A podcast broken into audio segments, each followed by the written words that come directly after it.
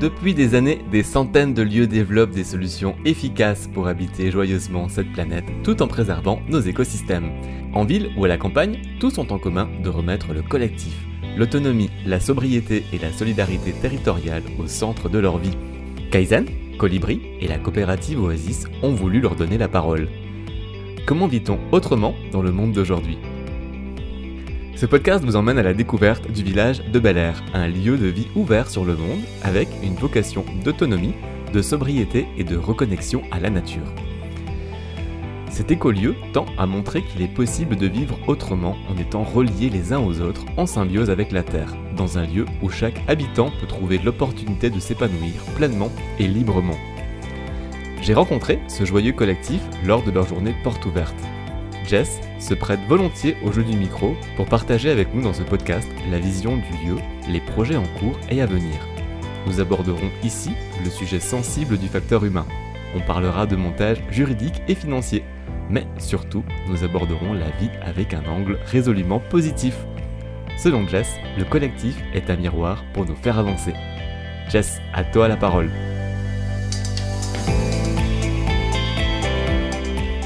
Ok, if you, uh, if you uh, like uh, Eco Village du Bel Air, uh, comme tout Eco Village du Bel Air.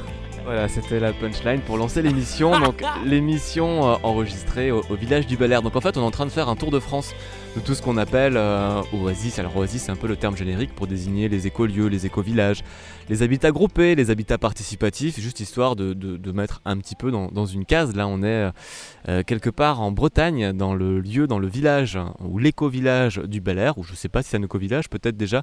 Comment tu définirais cet endroit? Généralement, bon, on met le, terme éco-village pour, simplifier parce qu'aujourd'hui les gens comprennent mieux ça, mais c'est vrai qu'il y a plein de termes en ce moment euh, qui, euh, qui tournent un peu, donc oui, écolieu, éco-hameau. Euh, globalement, j'essaye de pas trop m'attarder sur, sur le, mot et plus aller, quand je parle à des gens, plus dans le détail de ce qu'on fait vraiment ici parce que chacun de ces lieux est tellement différent, il y a tellement d'énergie, de projets, de gens différents avec des et c'est ça, qui, ça qui est, génial, quoi. C'est que chaque lieu va vraiment avoir son, euh, son, style, son énergie. Et euh, ouais, c'est ce qui rend le, tous ces projets super enrichissants, quoi. Il n'y a pas un seul projet similaire. C'est ça qui vous caractérise, c'est vraiment la diversité des lieux qu'on découvre, hein, la diversité des projets aussi au sein de chacun de ces lieux. Ici, je vais commencer peut-être par m'intéresser sur l'histoire du projet. Comment est né euh, le projet, comment est né le collectif? Et comment est-ce que vous avez trouvé le lieu? Parce qu'il y a différents schémas, ceux qui cherchent le lieu et qui sont déjà en collectif, euh, d'autres qui cherchent le collectif avant de trouver le lieu. Comment ça s'est passé ici historiquement? On va revenir à la genèse du projet. La genèse, la genèse du projet. Euh, ça a commencé, euh, chacun à, un moment particulier, on va dire, dans le, dans le parcours de, de, chacun de nous six au début. Euh, on a chacun mûri un petit peu avec dans différents univers, plus associatifs, d'autres plus dans le voyage, d'autres plus dans, dans, dans, des lieux alternatifs autour de, des zones de gratuité. Euh, et on a tous cheminé un peu dans nos coins. Il y a eu différents moments où on a pu se rencontrer, euh, soit autour de voyages, soit sur des lieux alternatifs, à Caen notamment, ou euh, dans des, espaces un peu militants. Et, et, en fait, on avait chacun un petit peu cette idée commune qui nous On s'est réunis en fait l'année dernière. Euh, c'est surtout David et Lynn qui ont commencé à écrire en fait, à écrire vraiment euh, les valeurs du projet, euh, qu'est-ce qu'ils avaient vraiment envie de créer ici. Et, donc en en parlant un petit peu, on s'est très rapidement mis en lien. C'était assez simple et fluide. Et, très rapidement après, ils sont mis à chercher des lieux. Et on est tombé sur ce lieu-là. Et c'est vrai que c'est le lieu qui a quand même amorcé vraiment le, concret et le début de quelque chose. Quoi. Le collectif en soi, on savait qu'il était voué à grandir et à évoluer.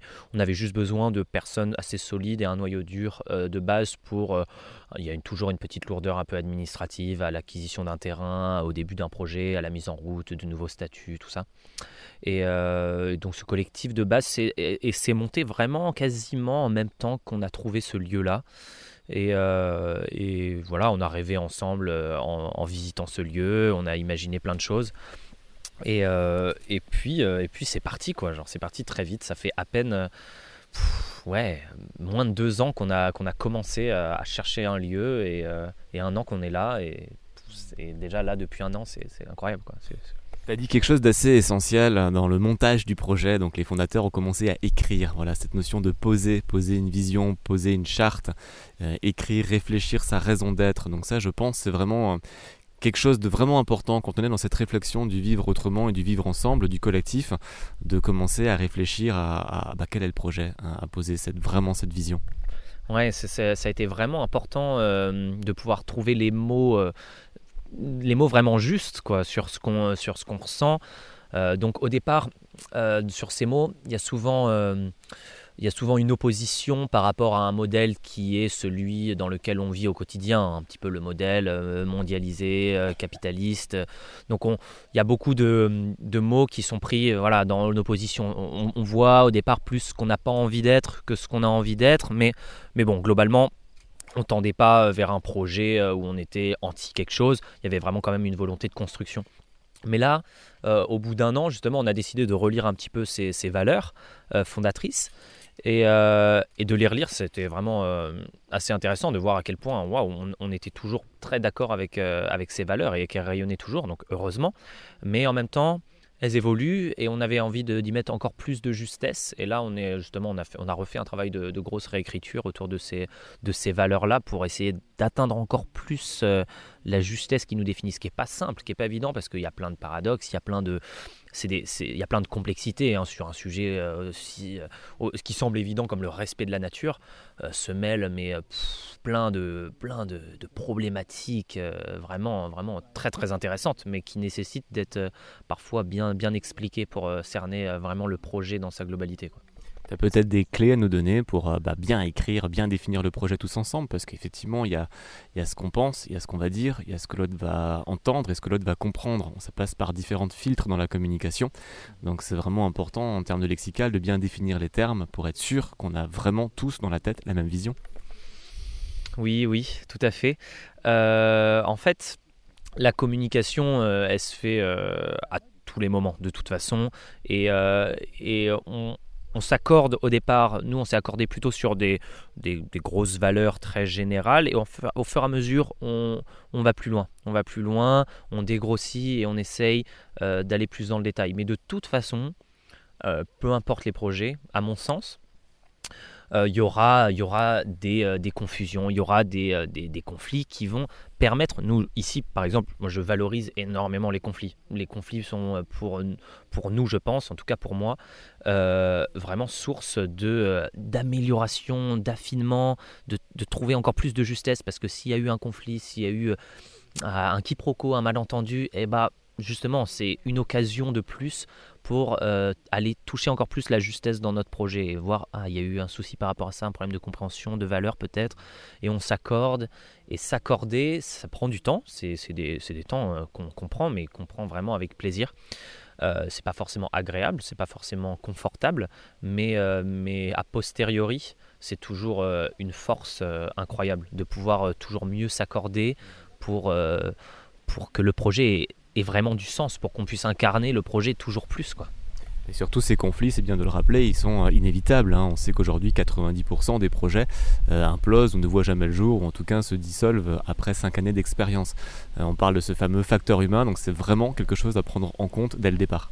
Ouais, non mais ça, ça c'est vraiment une c'est vraiment la plus, la plus belle, euh, la plus belle euh, des, le plus beau des éléments d'un lieu comme ça, d'un lieu collectif, quoi. Parce que oui, euh, après avoir parlé de, oui, on a envie d'être autonome en énergie, on a envie d'avoir un jardin en permaculture, on a envie de faire de l'accueil de gens et de faire des formations super chouettes.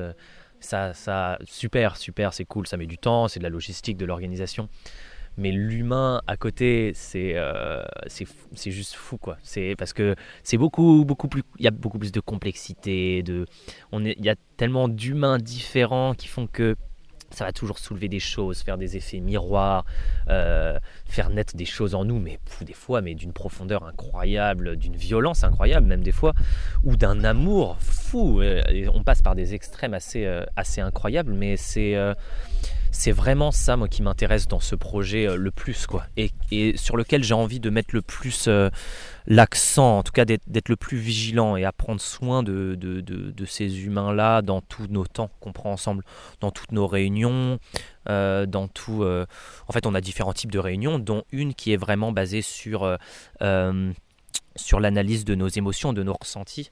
Et sans, sans ce genre d'éléments de, communication, de réunion, on n'aurait pas pu euh, déjà en être là au bout d'un an. Euh, en tout cas, ça aurait implosé bien avant 5 ans, bien avant un an en tout cas. C'est vraiment, vraiment quelque chose qui nous tient à cœur et où on avance vraiment tous énormément.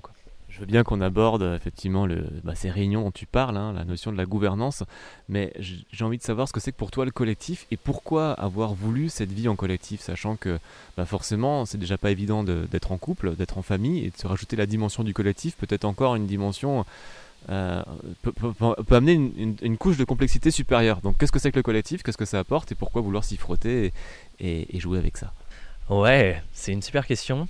Euh, moi, là, quand, le premier truc qui me vient quand tu me dis ça, c'est plus euh, le fait que dans la vie, on va dire, euh, non collective, hein, pour, pour dire brièvement, en fait, il y a ce collectif.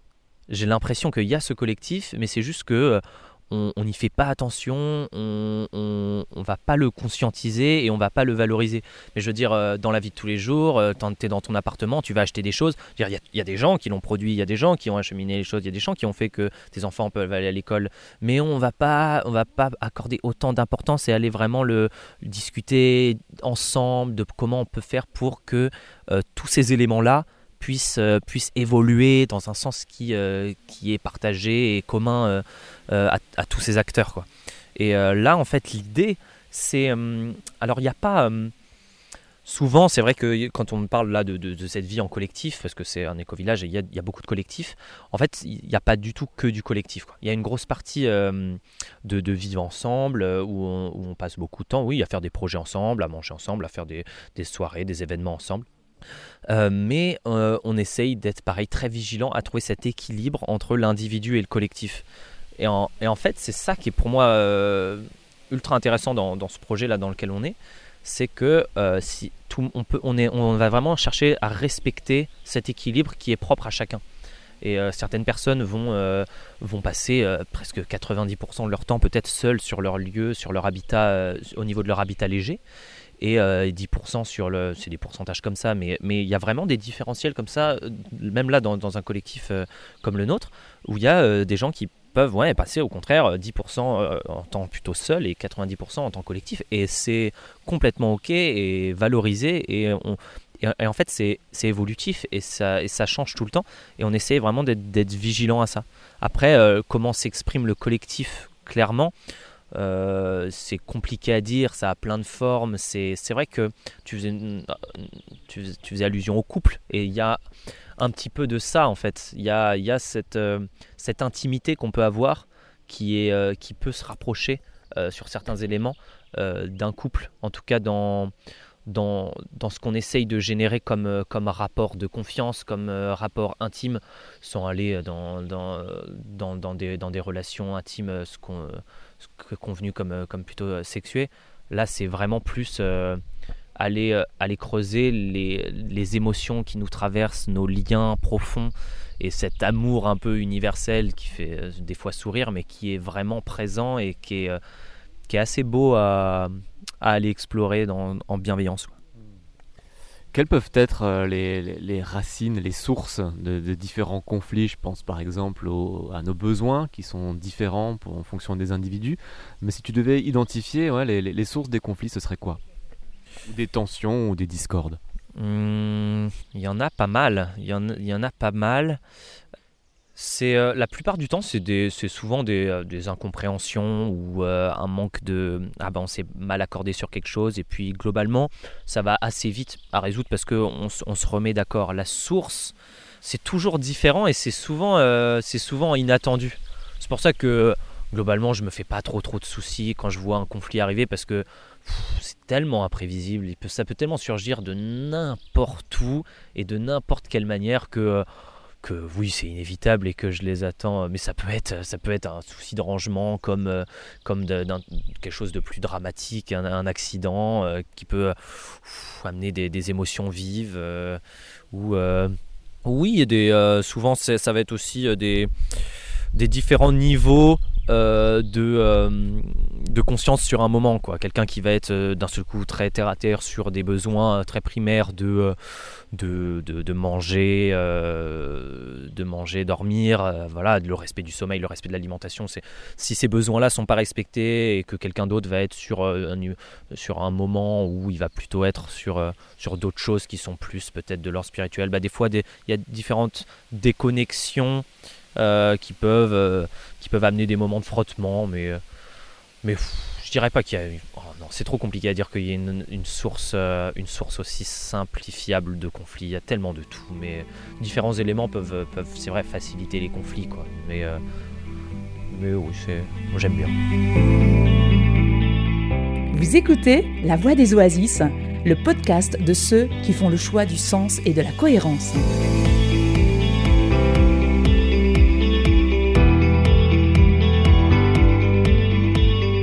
Donc on est sur le lieu, le Bel Air, le Bel Air quelque part au bord d'un étang dans un lieu absolument magnifique. On n'en a pas vraiment dressé la dimension visuelle, mais en tout cas il y a de la forêt, il y a de l'eau, euh, il y a les ruines d'un ancien château, il y a deux euh, bâtisses en pierre qui sont juste derrière. Vous êtes là depuis euh, un an, un jeune collectif de 7 personnes. avec cette volonté, ben, pourquoi pas, de grandir, de développer plein de projets en cours pour les années à venir. Euh, dans la manière dont on gère un collectif, hein, euh, on parle de la gouvernance. Et ce que je trouve intéressant dans les lieux qu'on visite, hein, c'est que par opposition à ce qui se fait d'une manière très classique sur un système euh, hiérarchique, avec une gouvernance souvent verticale. Dans la plupart des collectifs qu'on visite, c'est quelque chose de plutôt horizontal et on va nous parler de sociocratie. Euh, comment est-ce que vous, vous gérez euh, bah, donc les réunions dont tu me parlais ou, ou, la gouvernance d'une manière générale au sein du collectif? C'est ouais, c'est vraiment intéressant cette notion-là nous, on avait la chance déjà de base d'avoir quand même un passé associatif assez important, assez conséquent, chacun dans nos coins, dans nos expériences. C'est vrai que c'est assez, assez, facilitant au départ. On n'avait pas forcément.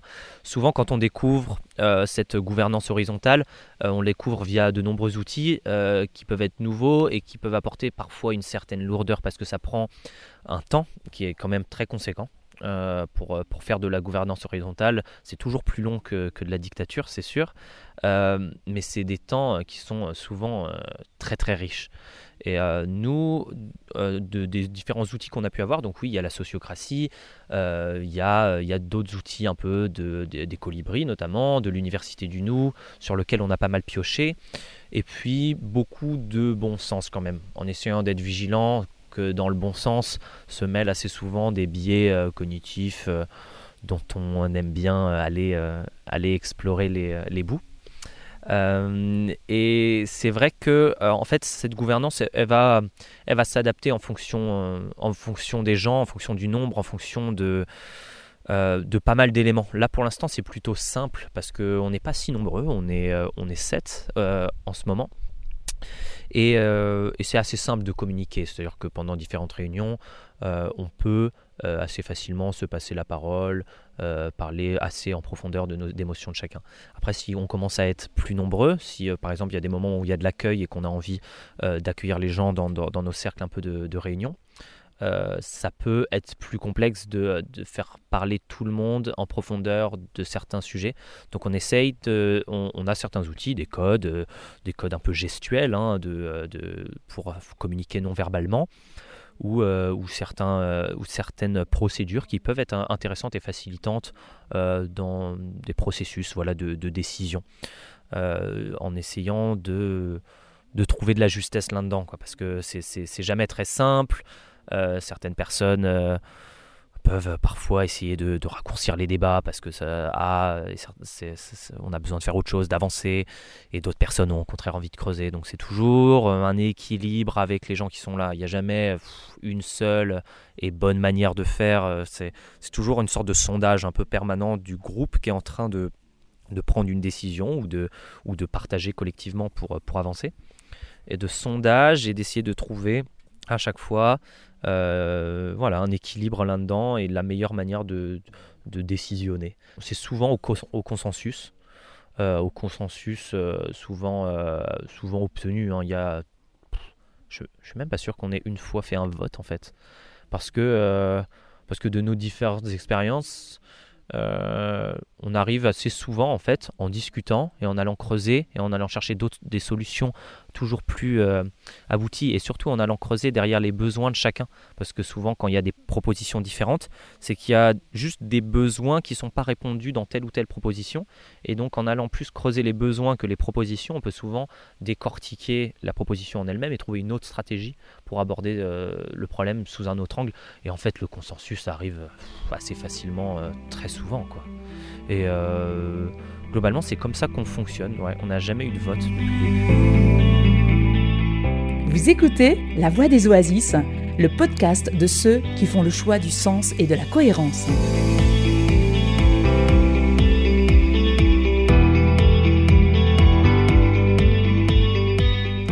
Jess, aujourd'hui c'est une journée un peu particulière euh, au Bel Air parce que c'était une journée porte ouverte. Donc on se rend bien compte dans, ces différents lieux que ça répond à une vraie demande aujourd'hui.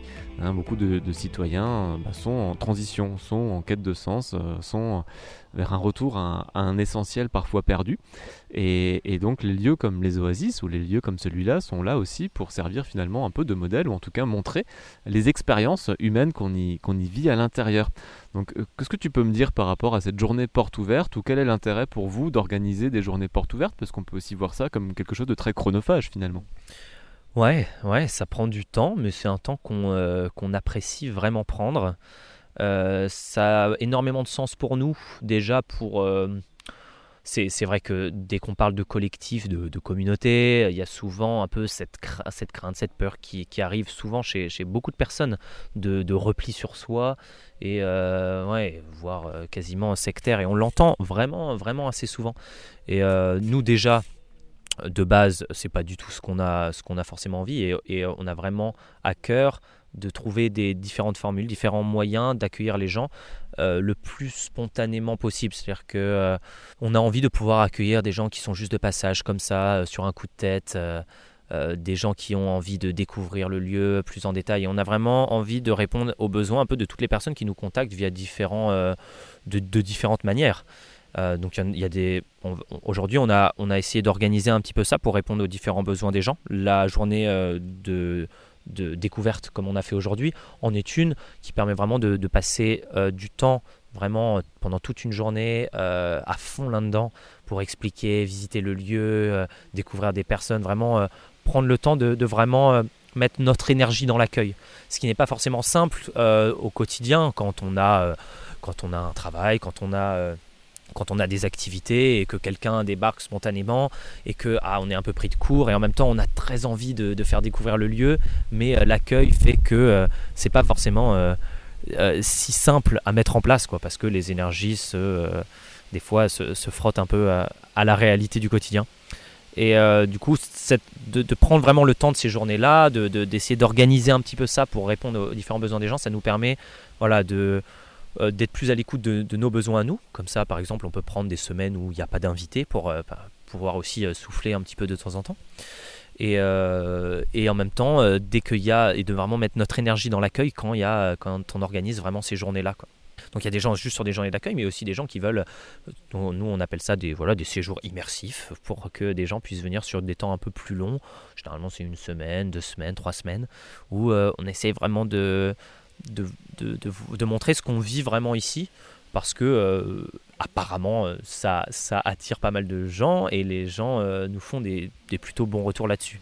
Mais après, cet accueil, il est aussi très très important pour nous. C'est-à-dire que par cet accueil-là et par cette ouverture, ça nous permet surtout à nous de faire des liens, d'apprendre des projets qui émergent autour de chez nous, euh, d'avoir d'autres points de vue sur, euh, sur notre projet, sur notre, sur notre lieu de vie, de voir que ah oui j'avais pas vu ça de cette manière-là, et c'est toujours des points de vue, de d'autres prismes, de visions qui permettent euh, à nous de, de, ouais, de, de, modifier, de moduler le projet par rapport au retour qu'on a, au ressenti.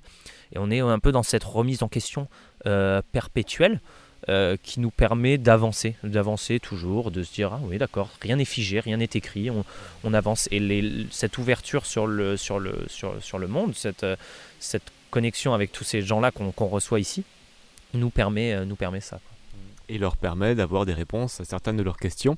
Et donc j'ai été très attentif dans les différentes questions posées. Je vais t'en reposer euh, quelques-unes d'entre elles, notamment sur le, le, montage du projet, la partie juridique. Donc voilà, une fois qu'on a trouvé un terrain, Ici, hein, étape 1, c'était vraiment d'écrire cette charte, cette vision de euh, le terrain. Le collectif s'est mis en place très rapidement. Ensuite se pose la question de la structure juridique. Donc peut-être nous donner quelques clés euh, sur les différents modèles qui existent et pourquoi est-ce que vous avez choisi une SCI Ouais, alors on a choisi une SCI et une association. La SCI va vraiment permettre du coup, euh, est propriétaire du lieu. La SCI permet euh, d'avoir tous des parts euh, dans cette société, mais que ce soit vraiment la structure qui soit propriétaire, ce qui évite différents soucis plus tard si quelqu'un veut partir, en, tout ce qui va être gestion de, de, de, la descendance et de la propriété, qui peut vraiment être problématique. Là, la propriété appartient vraiment à la structure et c'est beaucoup plus simple pour nous financièrement, démocratiquement. Euh, puis ensuite, il y a l'association qui, euh, qui va euh, s'occuper vraiment de toute la vie sur place. Et là, la structure associative est vraiment adaptée à ce qu'on fait ici, parce qu'elle nous permet de faire des événements, de faire, de faire des activités même financières, de pouvoir faire des achats, avoir un compte courant, la carte bleue, et, de faire un compte commun ici. Et ça nous permet de ouais, euh, d'explorer ce qu'on a envie d'explorer parce que le format associatif est assez libre. Et donc, euh, on a contracté un prêt. Aujourd'hui, on lance une campagne justement de, prêt participatif parce que le prêt, on l'a contracté auprès d'une seule personne qui n'est pas en mesure de, nous prêter l'argent sur du long terme. Et, euh, donc là, on, lance une campagne de prêt participatif pour vraiment faire euh, inclure aussi un maximum de personnes parce qu'on pense que ça peut avoir plus de sens que de faire un prêt euh, dans une banque euh, où c'est assez ténébreux ce qui s'y passe après avec cet argent. Là, c'est des humains qui prêtent à d'autres humains et, on leur rend et les champs peuvent choisir leur formule.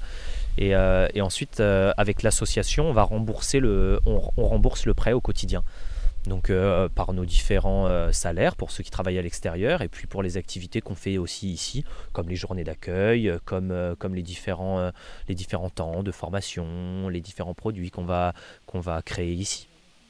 Et bon, alors j'embraye presque sur le, modèle financier plus que sur le modèle juridique, mais en même temps, tout ça est un peu lié, parce que c'est vrai qu'on essaye d'avoir, de repenser en fait euh, le, système financier et le système de travail et notre, vision du travail et de l'argent en général euh, pour trouver quelque chose qui s'approche plus euh, de nos valeurs et qui, nous semble plus juste par rapport à, l'humain, à son rythme et à la valeur des choses. Et là, ce qu'on fait aujourd'hui me semble être vraiment une expérience enfin me semble pas, c'est vraiment une expérience très très très enrichissante pour moi parce qu'on va vraiment aller re-questionner tout ça, et ouais, repenser vraiment tout un système et le mettre en place sur une micro-échelle comme ça, et c'est vraiment fou, vraiment fou. Alors une autre question euh, liée euh, au financement, donc on a bien compris, hein, le projet ou le lieu appartient à une SCI. Chacun des membres de la SCI va reverser euh, quelque chose à l'association en fonction de ses ressources. Et, c'est là euh, où, se pose la question de l'éthique. Euh, certains vont donc reverser plus que d'autres. Comment est-ce qu'on gère ça humainement? Est-ce qu'il n'y a pas. Est-ce que c'est pas source de conflit de se dire ben moi je mets 500, moi je mets que 50 Là j'ai la, la, phrase, mais que je vais contredire juste après, de c'est un peu le pari de la confiance. Euh, qui, du coup, je le contredis parce qu'en fait, c'est pas du tout un pari. C'est vraiment, euh, c'est vraiment euh, mettre en avant cette valeur de la confiance dans notre quotidien, sur, dans, dans, un collectif. la confiance que, que on partage ces mêmes valeurs et que peu importe si quelqu'un est en mesure d'apporter plus d'argent ou plus d'autres choses, au final, on va tous dans la même direction et, euh, on, a tous euh, vraiment ces, valeurs partagées qui, euh, qui permettent d'avancer sereinement. Moi, par exemple, je, passe moins de temps sur le lieu, plus de temps à l'extérieur, et donc je, ramène une certaine somme d'argent, mais je sais que quand je rentre ici, d'autres personnes qui, mettent moins d'argent financier vont avoir passé plus de temps sur le lieu, à travailler au potager, à l'autonomie énergétique, à l'accueil, à différents projets de formation ou d'autres projets parallèles, mais qui qui, de, de, toutes les manières que ce soit, se répercutent sur, sur la vie ici. Et même ceux qui vont ceux qui vont ne rien faire, et ça on essaie vraiment de valoriser aussi cette juste l'être et pas juste le faire, euh, des personnes qui sont pleinement, qui sont euh, vraiment qui elles sont pleinement ici sur le lieu et euh, qui peuvent peut-être certaines personnes des fois parlent de ah non il y a des personnes un peu parasites nous on voit vraiment pas du tout ça comme ça il y a vraiment il y a vraiment cette valorisation presque de, de, du rien faire quoi parce que parce que en faisant rien euh, elles, peuvent aussi apporter à d'autres. Alors, ce n'est pas les mêmes personnes, ça tourne souvent, hein, bien sûr. Hein, il y a toujours beaucoup de, respect, d'écoute et d'attention là-dedans. Euh, mais elles vont apporter aussi un autre rythme et d'autres euh, d'autres opportunités. Moi, ça m'apporte en tout cas cette liberté de savoir que je ne suis pas obligé de, travailler si j'en ai pas envie. Le collectif nous le permet aujourd'hui. On, on s'est mis euh, les, clés dans les mains euh, pour, se, pour se permettre de aussi ne pas travailler si on n'a pas envie de travailler et de plus écouter notre rythme. Et euh, si à un moment on a plus besoin d'aller faire d'autres projets ou si on a besoin juste de se ressourcer et d'être plus attentif à son rythme et pour pouvoir plus tard avancer ou, ou faire d'autres choses, eh bah, on le valorise et on l'écoute, que ça dure un an, que ça nécessite un voyage autour du monde, et eh bah, c'est ok, c'est bienvenu ici.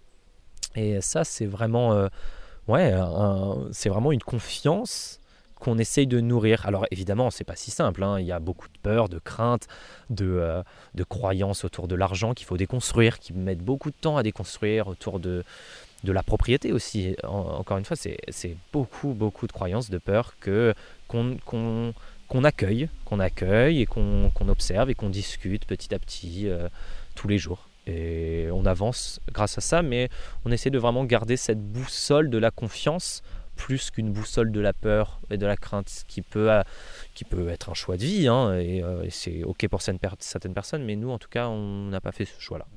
Et redéfinir d'autres formes de richesse, voir la richesse en l'autre autrement que dans ce qu'il peut mettre dans son, dans son quotidien. Tout à fait, tout à fait.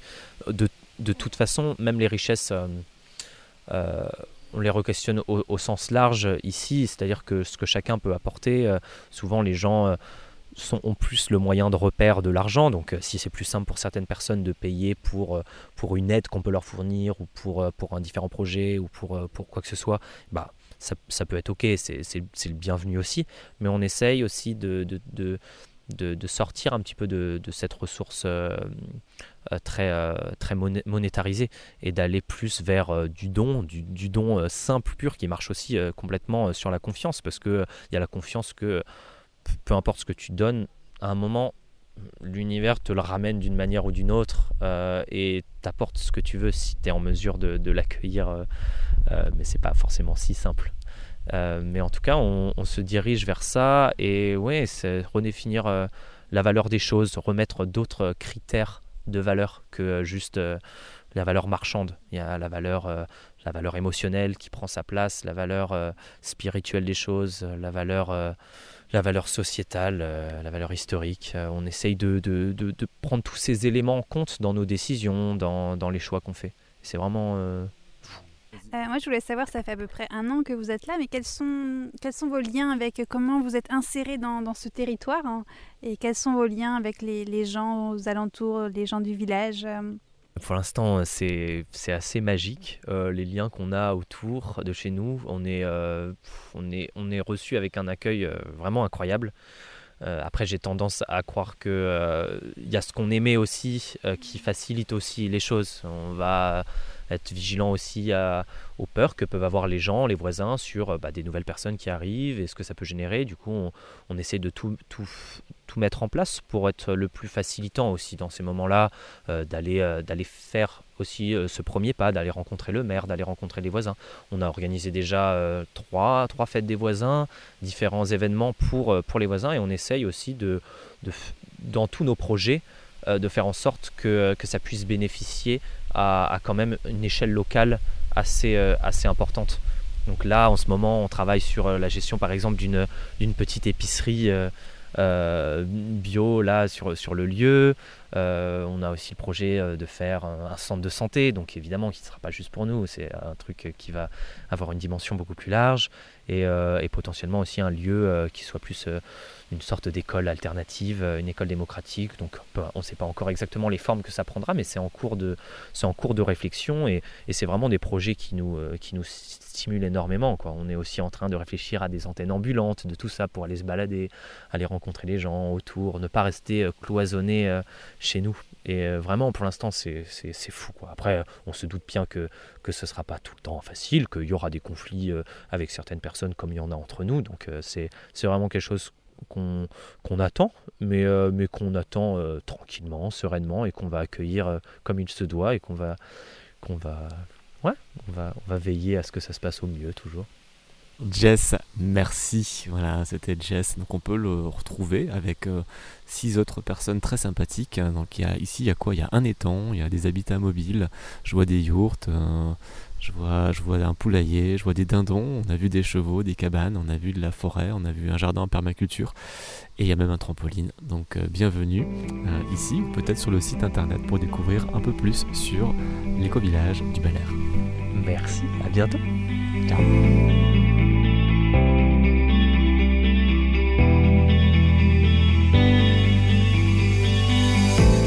Cette émission La Voix des Oasis vous a emmené dans le village du Bel Air, quelque part au milieu de la Bretagne. Pour plus d'informations sur ce joyeux collectif, un site internet levillageduBelAir.org.